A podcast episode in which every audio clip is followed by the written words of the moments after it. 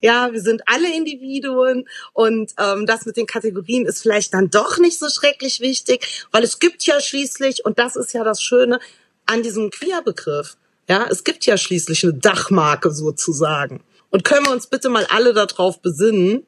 Lesbisch, bi, schwul, trans, whatever. Sputnik Pride.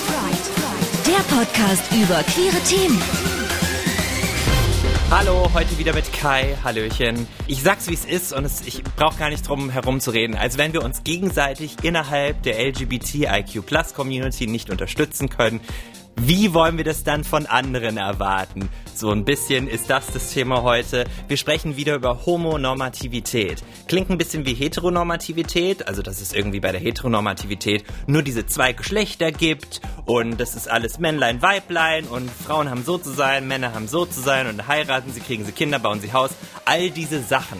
Und bei der Homonormativität geht es darum, dass wir uns, naja, so als schwule Frauen, schwule Frauen, als schwule Männer und lesbische Frauen so ein bisschen eingekesselt haben, dass wir gesagt haben, okay, wir haben jetzt für unsere Rechte gekämpft, aber damit reicht es dann auch schon. Und genau das wollen wir so ein bisschen aufbrechen und über dieses Thema Homonormativität reden und wie es zum Beispiel auch dem Rest der LGBTIQ Plus Community ein bisschen schadet. Und das habe ich schon vor, in der vorletzten Folge mit Professor Dr. Bärbel Schomers gemacht. Die ist Professorin für soziale Arbeit an der Internationalen Hochschule.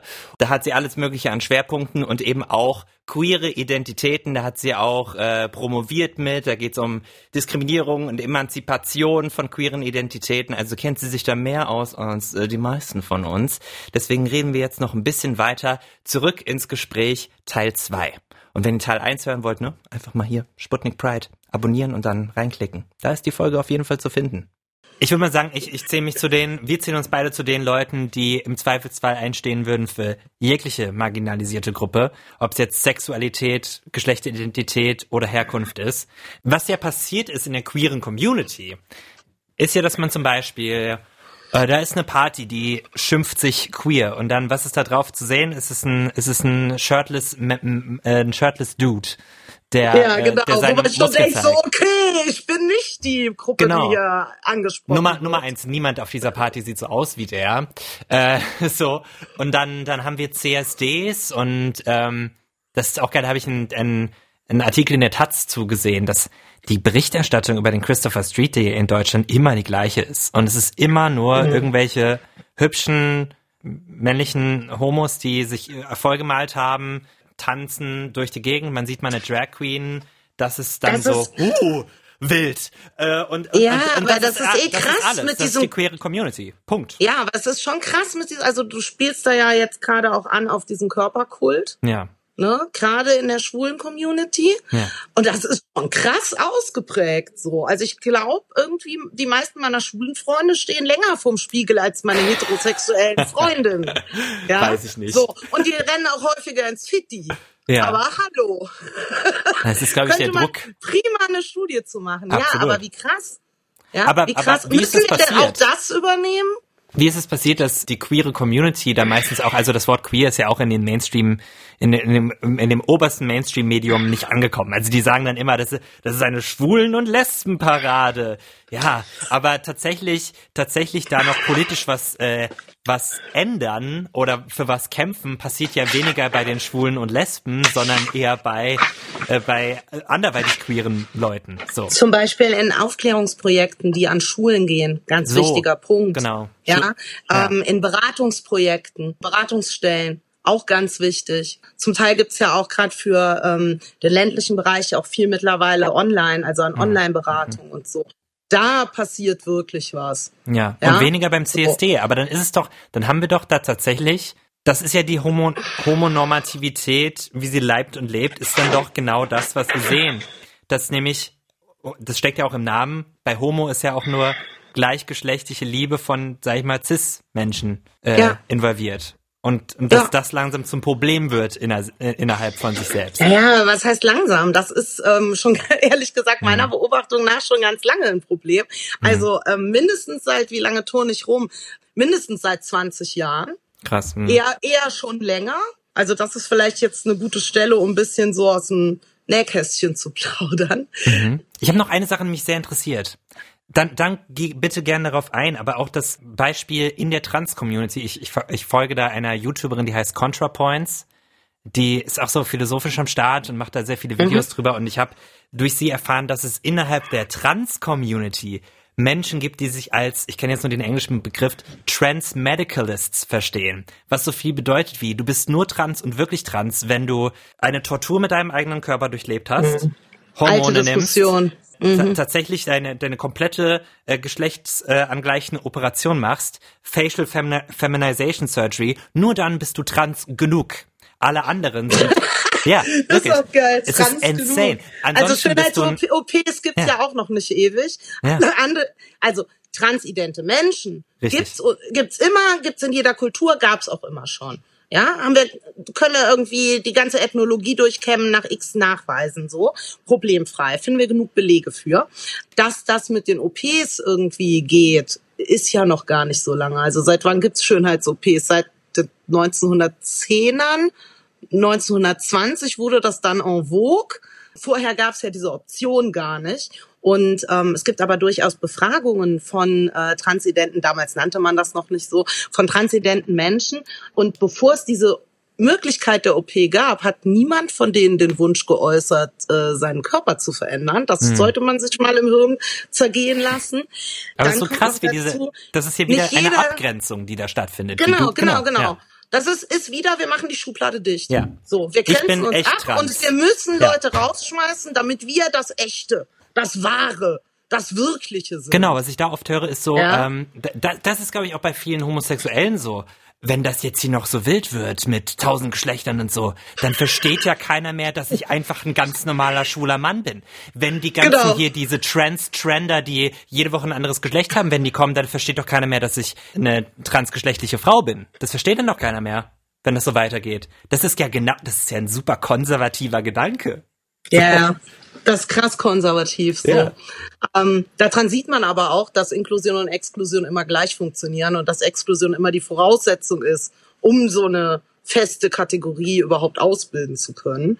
Ich glaube, um wirklich plurale Identitäten ermöglichen zu können, müssen wir alle gemeinsam daran arbeiten, genau diese Kategorien aufzubrechen, aufzuweichen, uns darauf zu besinnen, hey, ja, wir sind alle Individuen und ähm, das mit den Kategorien ist vielleicht dann doch nicht so schrecklich wichtig, weil es gibt ja schließlich, und das ist ja das Schöne an diesem Queer-Begriff, ja, es gibt ja schließlich eine Dachmarke sozusagen. Und können wir uns bitte mal alle darauf besinnen, dass wir irgendwie dann doch alle gewisse Gemeinsamkeiten miteinander haben, die uns tatsächlich verbinden. Oder entscheiden wir uns dafür, nee, das wollen wir nicht. Wir machen hier irgendwie schöne, fein säuberlich sortierte Schublädchen auf, meinetwegen die nächsten 100. Und dann stehen immer noch ganz viele draußen und passen nicht in das Schublädchen im Ikea-Regal. Mhm. Ja? Mhm. Da gibt's übrigens auch einen geilen Song. Den habe ich jetzt Der nicht im Kopf. Ikea-Regal. Ach so. Kannst ja, kannst ja nachher mal googeln. Ach, wunderbar. So. Du Der wolltest, passt da, würde da auch super zu passen. Du wolltest auf die Geschichte ein bisschen eingehen von Homonormativität in dem Sinne. Du meinst was von 20 Jahren ungefähr? Also ich bin ja jetzt auch schon ein bisschen länger unterwegs so und ich habe ganz, ganz lange während meinem Studium und auch noch während der DIS ähm, ehrenamtlich in Asta der Uni Bonn im autonomen Frauen-Lesben-Referat gearbeitet und habe da unter anderem ja auch so Veranstaltungsorganisationen und so ein Zeug gemacht. Aber worauf ich hinaus will, was jetzt hier der wichtige Punkt ist, ähm, habe da unter anderem sowohl die Frauenberatung als auch die Coming-out-Beratung für Frauen gemacht. Mhm. Und dieser Raum, den wir da hatten, der war als Schutzraum konzipiert. Das heißt, da durften keine Männer rein. Also zu dem Zeitpunkt gab es auch noch kein Queer oder LGBTQ plus Sternchen whatever ähm, Referat an der Uni Bonn, sondern es gab halt dieses Frauen-Lesben-Referat und es gab das Schwulen-Referat. Die hatten zwei Zimmer nebeneinander. Hm. Ja, im Schwulenreferat war immer Party, weil da durften alle rein. Bei uns war halt geschlossene Gesellschaft nur für Frauen ist mir am Anfang gar nicht weiter, hat mich gar nicht gestört. Fand ja. ich eigentlich ganz nett. Ja, und dachte so, ja, okay, und gerade für so eine Frauenberatung, wenn dann so die, die jungen Studierenden, die jungen äh, Studentinnen kommen, die irgendwie von ihrem Freund geprügelt werden, dann ist es vielleicht ganz cool, wenn da nicht irgendwelche Männer rumhängen. Dachte ich. Okay, bis ich dann vor folgendem Problem stand. Ich habe ja auch die Coming-out-Beratung gemacht für Frauen. Da kam dann eine Frau in die Coming-out-Beratung. Die habe ich beraten Mehrfach hintereinander. Irgendwann in der nächsten ähm, Sitzung, die wir hatten, habe ich dafür richtig üblen Ärger gekriegt, weil ich einen Mann ins Frauenreferat reingelassen habe. Oh. Oh, genau. Diese Frau war nämlich, ähm, benutzte einen geschlechtsneutralen Namen und war noch nicht operiert. Hatte das auch irgendwie nicht so ganz vor, hatte ich den Eindruck. Oder war nicht an dem Punkt oder wollte da auch nicht hin. Ist ja auch gar nicht Ja. unser Business. Who gives Ist a shit? geht, geht mich auch nichts Ja. an, was die andere Frau zwischen den Beinen hat, Herr im Himmel. Mich interessiert auch nur, was jemand zwischen den Beinen hat, wenn ich ausnahmsweise mal mit irgendwem Sex haben will. Also dann ist das vielleicht marginal interessant. Mhm. So. Dann checke ich das wahrscheinlich aber auch vorher ab. Ansonsten ist mir das ja völlig egal. Mhm. Ja, ob da ähm, was auch immer ist. Der Punkt an der Sache war, dass das so einen krassen Stress gab über diese ganze Diskussion, die sich über ein halbes Jahr hinweg zog. Ach, wirklich. Krass. Ja, ich habe die Frau selbstverständlich immer wieder Ja. in der Coming-out-Beratung in Empfang genommen. Ich habe gesagt, nee, äh, die Regel zählt selbstverständlich für dich nicht. Du bist eine Frau, natürlich kommst du hier rein. Es gab immer wieder Diskussionen und immer wieder Ärger und irgendwann war es mir halt so zu blöd, dass ich tatsächlich aus dem Frauen-Lesben-Referat ausgetreten bin. Ich gesagt habe, das trage ich nicht mit, Leute. Das läuft einfach nicht. Sagt dir der Begriff TERF was? Trans Exclusionary Radical Feminist? Meinst du J.K. Rowling? Ja, die Frau. Richtig. Ja, die meine ich. Ja, ich verstehe gar nicht, warum der überhaupt jemand zuhört bei dem Ach, Thema. Ist ja dumme nicht Kuh, so, als ganz ehrlich. Als ob die, genau, als Also- ob die überhaupt was wüsste. So, Ja, ähm, eben. Wollen Also, wir kurz mal die Leute ins Boot holen? Also das, das klingt für mich ein bisschen wie, ähm, also, ne? Also Trans Exclusionary Radical Feminist ist ein abwertender Begriff für Cis-Frauen, die Trans-Frauen kategorisch ausschließen, weil sie das Gefühl haben, dass das ihren Feminismus infiltriert auf irgendeine Weise. Naja, weil ich glaube, dass da an der Stelle tatsächlich ähm, auch Ängste mitspielen. Ja. Ja, also ähm, diese, ähm, ich würde das auch gar nicht Feministin nennen. Also da, Okay. da streus- verstreuseln sich mir schon die Zehennägel, ja. So, also weil das ist eine Form von gruppenbezogener Menschenfeindlichkeit. Das nennt man Faschismus und nicht Feminismus. So, so. Ja, so Richtig, viel mal richtig. dazu. Und J.K. Ja? Rowling, was hat die, äh, äh, hast du kurz im Kopf, würdest du es unseren Hörern nochmal ganz kurz zusammenfassen, was da ist? Und ich finde, über die könnte man auch eine komplette Folge machen. Und über Pro- dieses Phänomen. Problemfrei. Ja. Ja. Ähm, oha, wo fangen wir jetzt da wieder an? Hör mal, wir machen hier, wir machen hier krasse Fässer auf, ja. Stimmt. Ähm, ich versuche das jetzt mal ganz kurz. Ähm, J.K. Rowling hat sich, ohne dass sie irgendjemand dazu aufgefordert hat, zum Thema Transidentität medial geäußert und damit einen harten Shitstorm verursacht, hat dann behauptet, das wollte sie gar nicht sagen und dann ein paar Tage später wieder was publiziert, was noch viel krasser und transfeindlicher war. Also zum Beispiel geht es ihr darum, dass ehemals in einem Männerkörper steckende feststeckende Frauen dann bitteschön aber nicht dieselbe Toilette benutzen, weil die wären ja potenzielle Vergewaltiger und solche Scherze. Also man kann sich das kaum anhören so. Nee, wenn man nicht. wenn man es liest irgendwie, dann kriegt man so Plack in den Augen, ja. Und äh, wenn man es sich anhört, dann kriegt man, glaube ich, Ohrenkrebs. Also es ist ganz furchtbar.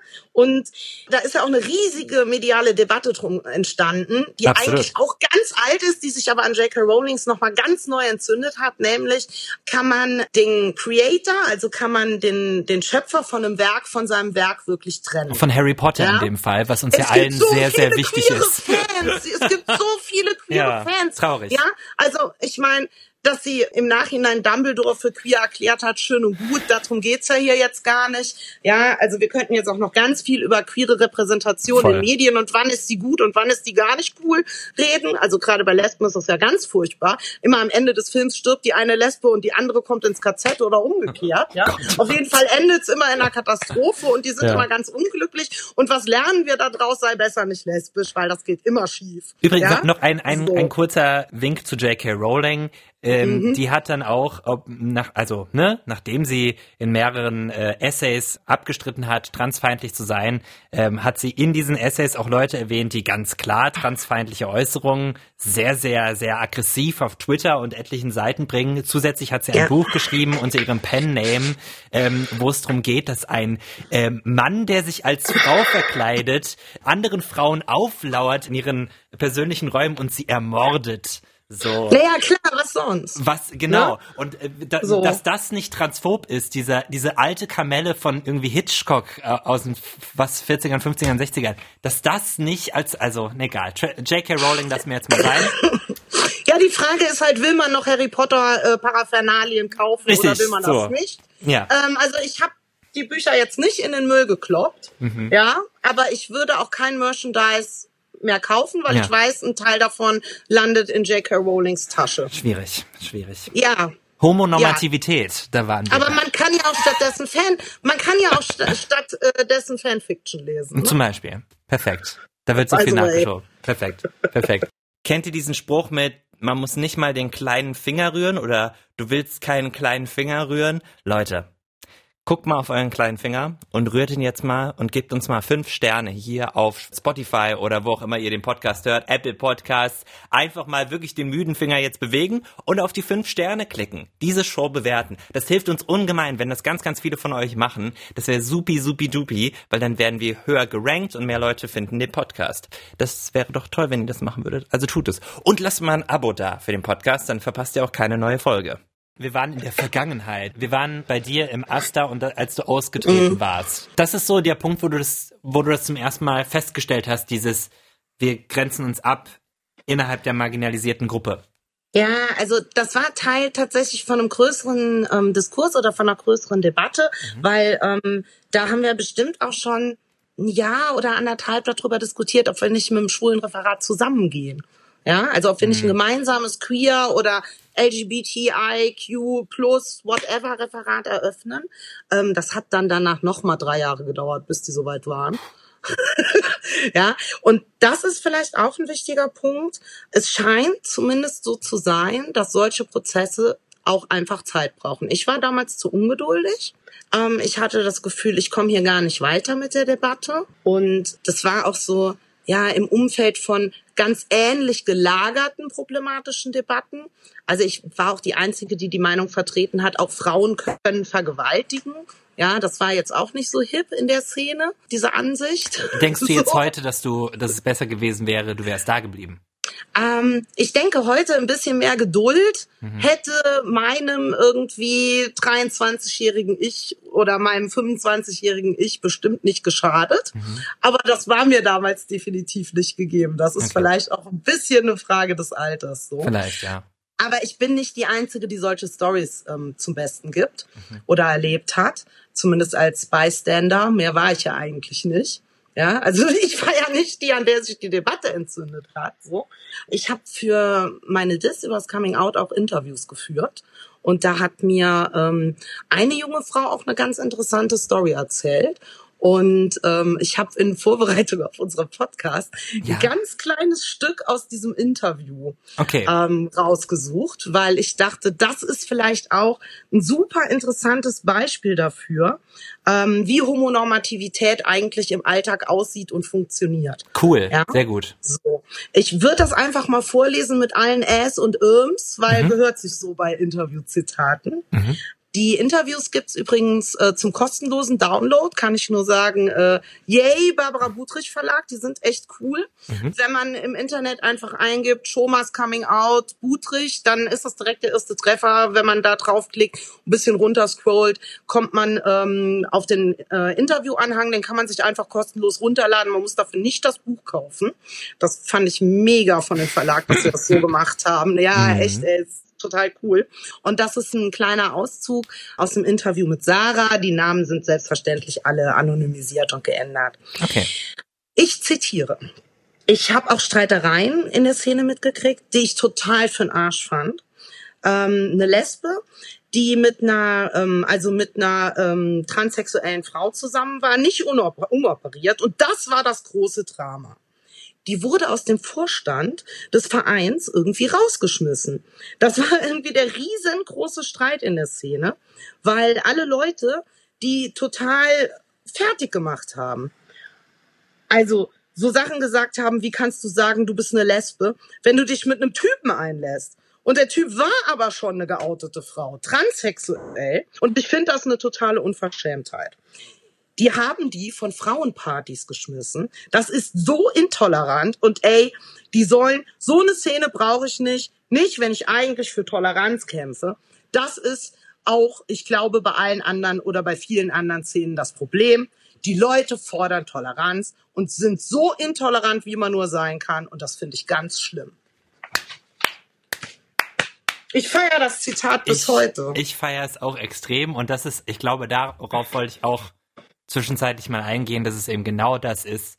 Man denkt so, ja, wir haben jetzt hier unser Päckchen geschafft und es ist jetzt gerade gut genug, warum soll ich für jemand anderen kämpfen? Und das ist mir doch egal, das ist mir jetzt zu krass, das ist zu viel, das ist zu, das ist dann, das verstehe ich nicht. Und hä, wie, das passt ja nicht so. Hä, dann bist du ja gar nicht. Also, hä, wenn, wenn ich jetzt, wenn ich jetzt mit einem Transmann zusammenkomme, habe auch letztens gehört, dass das, der Begriff Transmann gar nicht so geil ist. Transidenter Mann zusammenkomme, dann. Eigentlich ist es einfach nur ein Mann, weil er hat die Transitionsphase Mann. ja schon hinter sich. Wenn ich jetzt mit Verstehst du? Transident bist du nur während der Transition.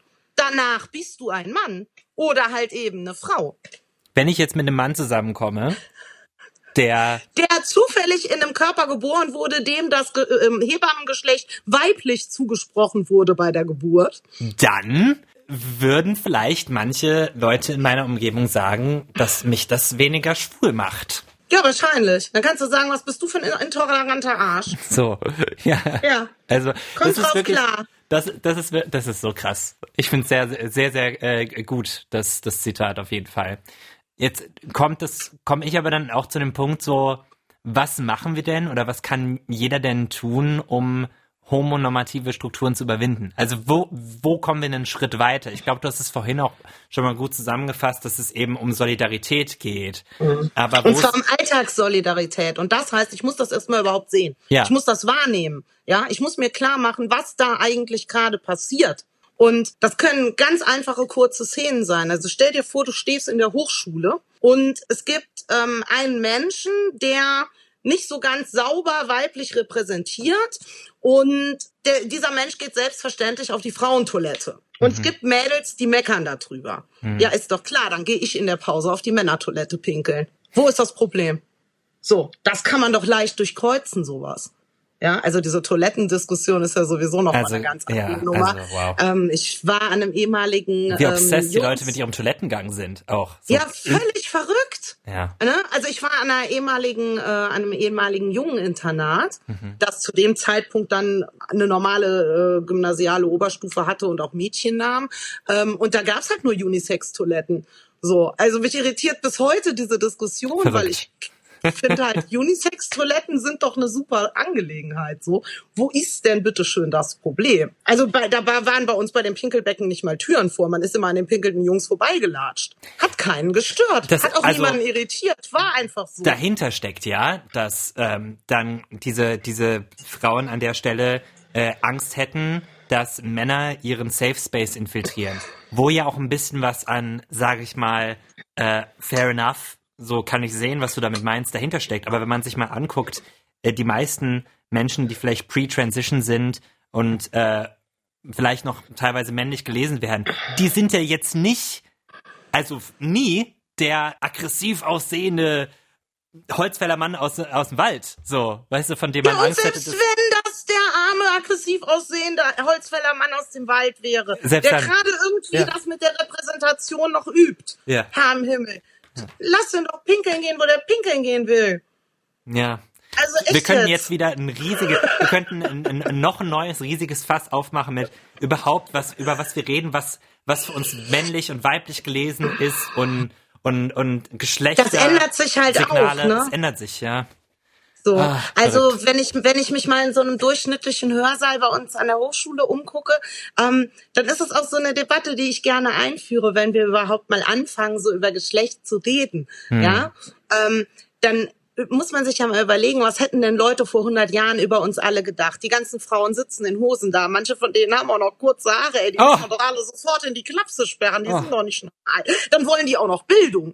Ja? Wo kommen wir denn da hin? Verrückt. Ja, das geht ja gar nicht. Und dann diese Jungs irgendwie. Ja, das sind ja alles keine richtigen Männer. Also Ja, ja. wenn, wenn man jemanden von, von vor 100 Jahren mal kurz mit einer Zeitmaschine aus seiner Zeit reist, so ein Ja. Durchschnittsmenschen von 1900 äh, irgendwie 22, der würde denken, das sind alles keine richtigen Männer und Frauen. Bei denen stimmt was nicht. Ich bin hier irgendwie in, in, in irgendeiner Anstalt gelandet. Ähm. Die sind alle krank und da muss man denen irgendwie helfen. Verrückt. Ja. Aber ja, So. true. Aber das zeigt auch, ähm, wie, wie sehr das möglich ist. Und da kommen wir vielleicht auch noch mal auf den Punkt mit der Geduld zu sprechen, wie sehr das möglich ist, wenn man sich die Zeit nimmt und dran bleibt, solche Normen auszudehnen und zu verändern und Ja. abzuschwächen. Ja, und dafür zu sorgen, dass dann vielleicht doch irgendwann alle mal damit glücklich werden können. Dass man mehr drüber spricht. Das einfach ausspricht und sagt, nee, du, ist doch, ist doch kein Ding. Also eine gewisse Zivilcourage gehört da Ja. schon dazu. Voll, voll. Ne? So, also wenn alle die Klappe halten, ja, dann äh, wir wissen, wie das endet. Das hatten wir in diesem Land schon mal. Ja, wenn alle die Klappe halten und die, die am lautesten schreien, dann irgendwie an die Macht kommen, das geht nach hinten los, Leute. Also ich meine, ähm, man muss äh, die Geschichte, man ist nur dazu verdammt, die Geschichte zu wiederholen, wenn man sie nicht kennt. Da müssen wir alles dafür tun, dass das nicht nochmal passiert und dass wir sprechen und Zivilcourage zeigen und dann überwinden wir das auch und entwickeln uns in eine, in eine bessere Zeit. Hoffentlich. Ja, ja. Also Ja. weil ich finde gerade ähm, im Alltag ist es halt super wichtig. Ja, also klar, ich kann irgendwie wissenschaftlich ganz tolle Debatten schreiben, ich kann ganz ganz tolle Debatten führen, ich kann irgendwie Texte schreiben, ich kann in diesem wissenschaftlichen Diskurs ganz bequem ja, von zu Hause aus, warm in meiner Wohnung vor meinem Rechner eingreifen. Und das Schlimmste, was passiert, ist, dass vielleicht mal mir irgendjemand eine E-Mail schreibt oder einen Text gegen meinen. Oh, wie furchtbar, ja. So. Also das ist ja völlig gefahrfrei. So. Ja, heutzutage. Ne? War auch mal anders. Also als ich irgendwie angefangen habe, über das Thema zu promovieren, habe ich auch noch von älteren Professorinnen und Professoren gehört, ich soll doch bitte nicht so ein Orchideenthema machen, damit wird man doch nichts. Ja, mittlerweile ähm, sieht das vielleicht dann doch ein bisschen anders aus. Auch hier haben wir tatsächlich so ein bisschen eine Weiterentwicklung, die wir sehen können, die wir ganz klar ablesen können. Ich denke, es ist einfach wichtig, dass wir uns alle darauf besinnen, dass gegen solche Formen von Alltagschauvinismus, möchte ich das mal so als Überbegriff nennen, nichts anderes hilft als Alltagssolidarität. Ja, Klappe aufmachen und dagegen reden und dagegen handeln. Ja, also Sprechakte und Handlungen, das hilft. Weil wenn die Professorin die Männertoilette benutzt, dann meckert keiner mehr drüber. Ja, wenn irgendeine Studierende auf dem Weg zur weiblichen Repräsentation die Frauentoilette benutzt, dann geht das auf einmal klar. Dann ist das gar nicht mehr Thema, weil dann reden alle über die Professorin, die auf dem Männerklo pinkeln geht. Bärbel, Dankeschön. Ja, Danke. Sehr gerne. Ich habe so viel Ist cool mitgenommen. mit dir. Und alle anderen hoffentlich auch. Ich find's genauso cool. Ich find's super spannend. Ich glaube, ich muss vielleicht auch nochmal anfangen zu studieren. Ja, also du wärst mir jederzeit herzlich willkommen, ne? Das war's mal wieder mit Sputnik Pride für dieses Mal. In zwei Wochen hören wir uns wieder. Habt ihr Feedback? Ihr wisst, ihr schickt es einfach an pride.mdr.de, wenn ihr es liebt, E-Mails zu schreiben. Da kann man ja auch richtig so ausschweifend lang schreiben. Ihr könnt mir aber auch direkt was dalassen auf Instagram. Da heiße ich That is Kai. Ihr könnt äh, auch eine WhatsApp-Nachricht schreiben, eine Sprachnachricht schicken oder so. Die Nummer dazu ist auf sputnik.de. Macht das einfach mal. Folgt diesem Podcast. Habt eine gute Zeit. Wir hören uns demnächst wieder. Bis dann. Ciao, ciao, ciao, ciao. Sputnik Pride. Der Podcast über queere Themen. Jeden zweiten Donnerstag neu in deiner Podcast-App.